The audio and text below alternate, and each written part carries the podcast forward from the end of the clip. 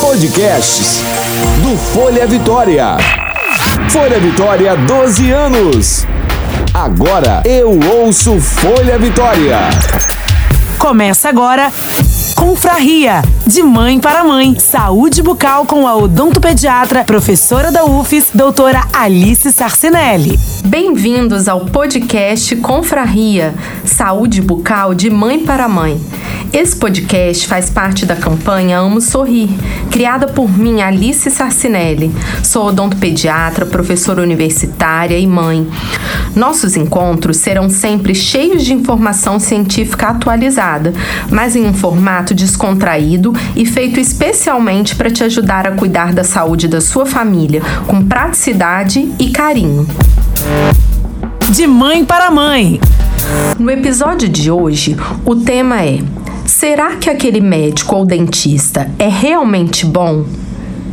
Qual o seu parâmetro para responder esta pergunta?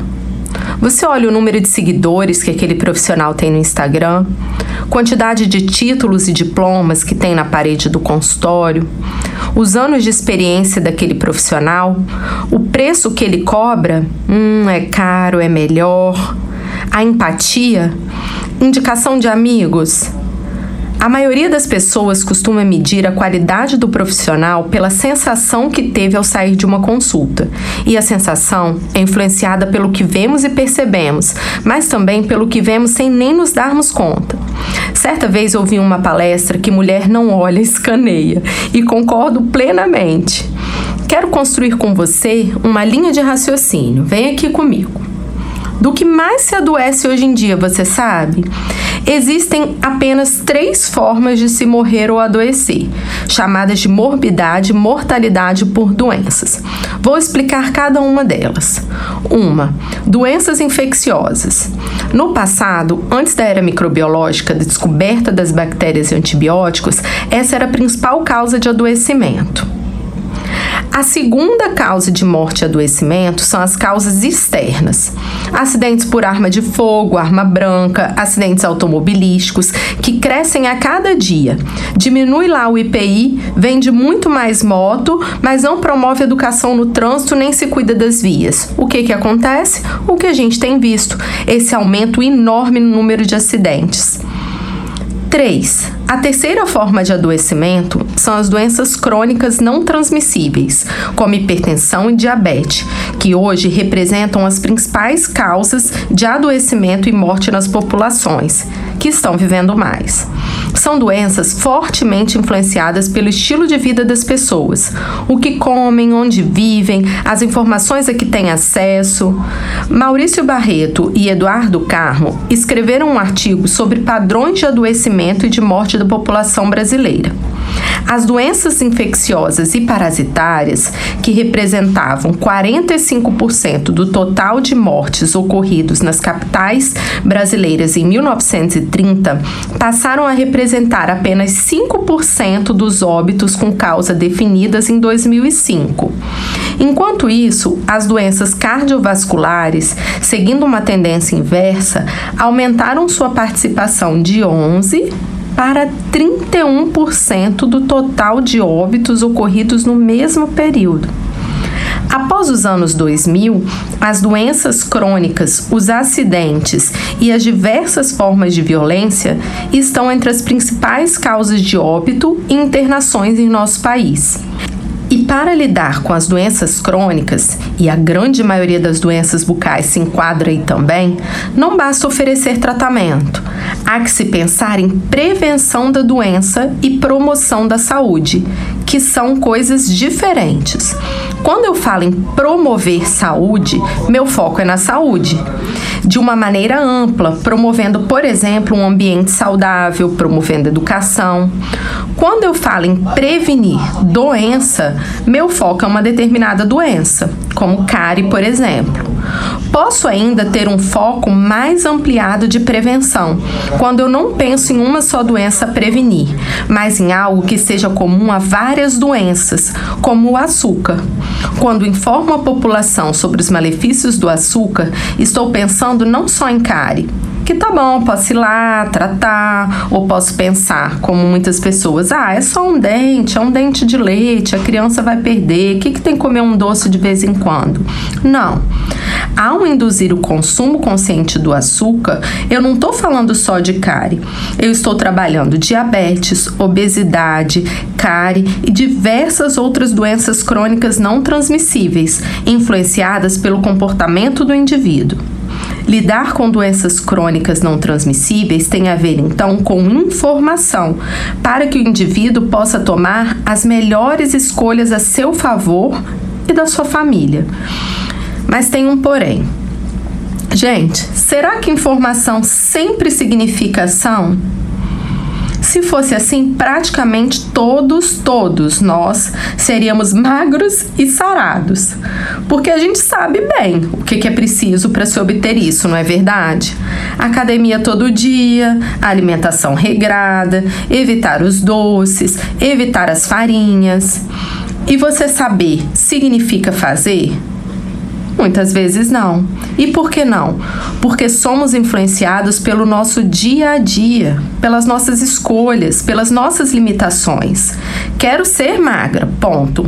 Mas quero mais do que isso comer muito pão, por exemplo.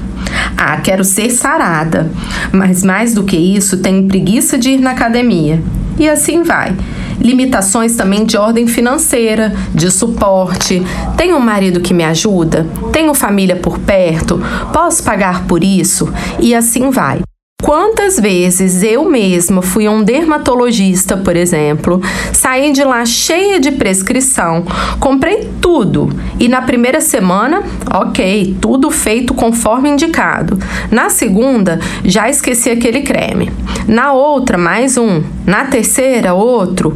Até que foi parar na prateleira junto com um monte de outros produtos que acabei não usando mais. Diante disso, o sucesso de um profissional para mim não está somente em fazer um bom diagnóstico e prescrever o tratamento. Está sim no resultado final, na adesão do paciente ao tratamento, porque aquela prescrição foi possível de ser executada no dia a dia dela, fez sentido e é coerente com o dia a dia da pessoa. Uma mãe em leito compartilhado com um filho que acorda para mamar a noite toda, quem mais do que ela, gente, gostaria que o filho não mamasse a noite toda e que ela pudesse dormir? Então, não se trata de impor regras de ouro. Há que se estudar caso a caso e como minimizar os danos diante dos hábitos daquela família à sua frente. Isso não significa deixar o paciente fazer o que quer, passar a mão na cabeça de todo mundo, dizer que está tudo certo e tudo bem. Claro que não. Mas implica em escuta, em empatia, que é me colocar também no lugar do outro. Não como cientista, mas de uma forma humana, entendendo suas limitações e a razão das suas escolhas que tem influência na sua saúde, naquele aspecto que está sendo avaliado naquele momento no consultório. Sabe por quê? Se não vir aquele finja que eu falo, que eu finjo que te escuto. Respostas automáticas, prescrições em massa. Em meio à era da informação, nos vemos perdidos, sem ação. Voltando à nossa pergunta inicial, será que aquele médico ou dentista é realmente bom? Há que se avaliar currículo e formação, experiência, empatia. Sem esse combo, para mim, como mãe, não funciona. A ciência não pode funcionar somente como ditadora de regras. Boca a boca. A dica de hoje, de mãe para mãe, é como procurar um odontopediatra para o meu filho. Toda criança merece um odontopediatra, desde a erupção do primeiro dente de leite. Sabe qual a forma mais segura de encontrar um profissional atualizado e comprometido com a ciência? Pelo site da Associação Brasileira de Odontopediatria, a ABOPED. Lá, além dos profissionais especialistas do seu estado em todo o país, você ainda encontrará uma seção com diversas orientações aos pais e respostas a temas que aparecem na mídia e não são cientificamente embasados, como uma matéria recente amplamente divulgada que relacionava flúor a hipotireoidismo. Lá explica direitinho o porquê não existir essa correlação. Vale a pena como fonte de pesquisa. Vá lá no site da Boped. Confraria. Este foi o Confraria de hoje. Saúde bucal de mãe para mãe. Você pode enviar suas perguntas ou sugerir temas na nossa página do Instagram, amo.sorrir.